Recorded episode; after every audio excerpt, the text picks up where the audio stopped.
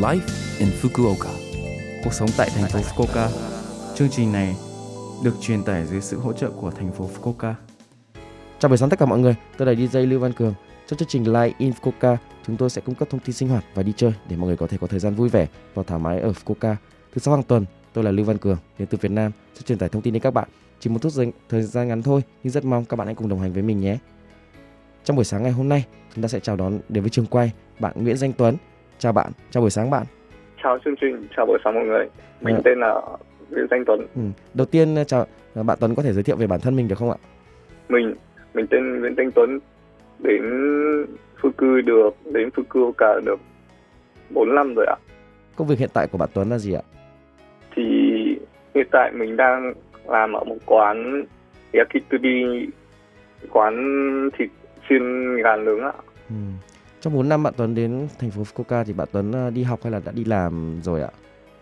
Mình mất 2 năm học trường tiếng Ừ. và 2 năm học trường trường chuyên môn ạ. Sau đó là tốt nghiệp và đi làm. Đó tôi nhớ. đúng ạ. Ừ. Ờ, Ấn tượng của bạn Tuấn về thành phố Fukuoka như thế nào ạ? mình có đi chơi ở một số những thành phố khác xung quanh Fukuoka thì mình thấy ở trong Fuku cuộc sống ở, ở trong Fuku rất chi là dễ sống phương tiện đi lại thì rất chi là tiện lợi Ừ. và cuộc sống giá vật giá thì cũng không quá đắt đỏ so với các thành phố khác Bạn Tuấn ờ, thích nhất những ờ, điều gì ở Fukuoka? Ví dụ như là món ăn này, cuộc sống này, đi lại này. Có thể cho mình biết không ạ? mình với mình với mình thì mình thích con người ở Fukuoka người ở Fukuoka rất chi là rất chi là hiếu khách Ừ. một này à, xung quanh mình bạn bè người Nhật xung quanh mình rất chi là quý mến quý mến quý mến quý, quý mến người nước ngoài Ừ.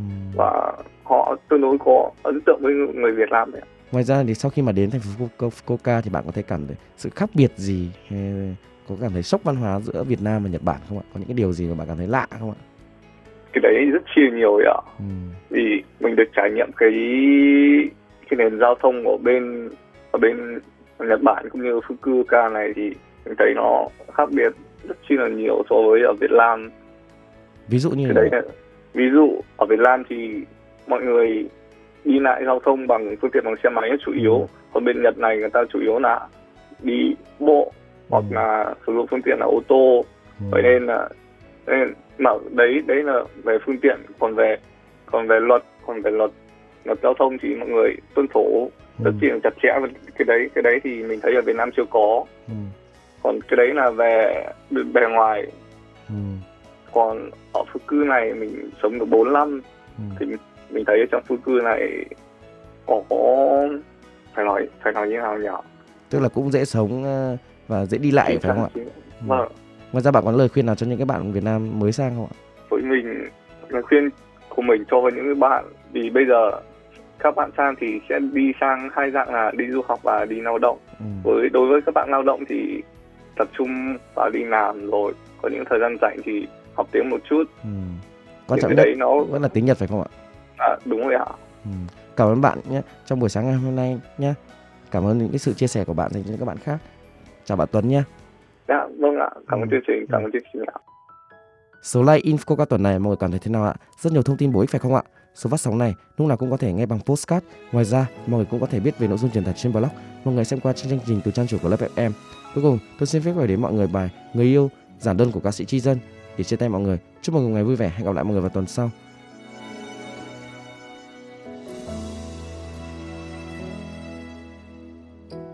Nhìn anh đi Ngày đầu tiên anh đã nói gì Dẫu có bao nhiêu nhọc nhằn Thì anh vẫn sẽ luôn luôn ở đây Em có hay, Ngày đầu tiên anh đã rất say Kể từ đó anh đã biết trước tương lai, Chẳng thể say ai ngoài em, Cơn say quá dài.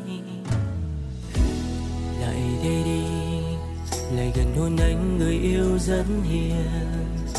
Chỉ biết yêu em điên cuồng, mặc cho thế giới bao nhiêu đổi thay. Anh vẫn trước như sau vậy thôi, vì đã có ai kia vỗ về vẫn xuôi dòng trôi theo con suối vì yêu em anh thấy vui. Lời nhạc của anh tuy có giản đơn chỉ cần yêu anh em sẽ thấy hay. Chỉ cần em luôn tin anh dẫu lá diêu bóng anh vẫn sẽ kiếm về đây. Nhiều khi em lo xa, anh cứ bon ba, để rồi quên mất em là nhà. Hãy tin rằng khó bấy anh cùng vượt qua. Đừng cười trêu anh vì quá giản đơn nhưng lời chẳng hoa chẳng phải cầu vọng. Ngày nắng lên, trời thêm xanh, sẽ thấy anh nói câu yêu em thật lòng. Dù cho anh tan xa khơi, anh sẽ cố đến nơi kháng lại mệnh trời vì anh đã chọn bám em suốt cuộc đời.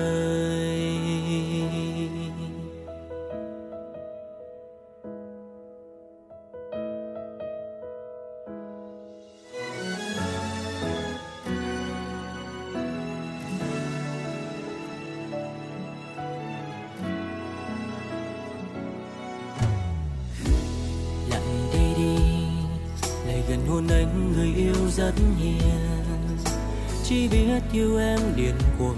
Mặc cho thế giới bao nhiêu đổi thay, anh vẫn trước như sau về thôi. Vì đã có ai kia vỗ về, vẫn xuôi dòng trôi theo con suối. Vì yêu em anh thấy vui, lời nhạc của anh thì có giản đơn. Chỉ cần yêu anh em sẽ thấy hay, chỉ cần em luôn tin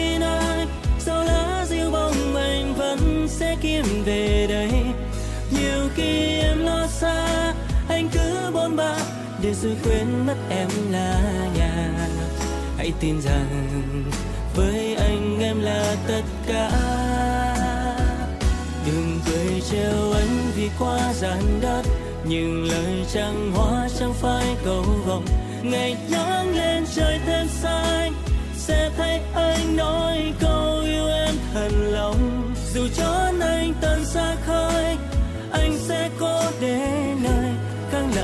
trời vì anh đã chọn bám theo em suốt cuộc đời.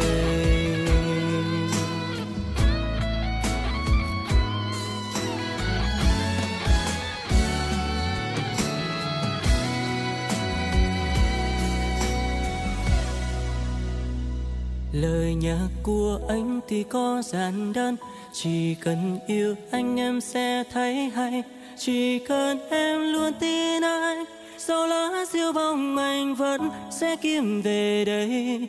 Nhiều khi em lo xa, anh cứ bôn ba để rồi quên mất em là nhà. Hãy nhớ rằng với anh em là tất cả. Đừng cười trêu anh vì quá giản đơn, nhưng lời trang hoa chưa chắc thật lòng ngày nắng lên trời thêm xanh. Sẽ thấy anh đâu anh yêu em nhiều không? Dù cho anh tan xa khơi anh sẽ cố đến đời kháng lại mệnh trời. Vì anh đã chọn bám theo em suốt cuộc đời.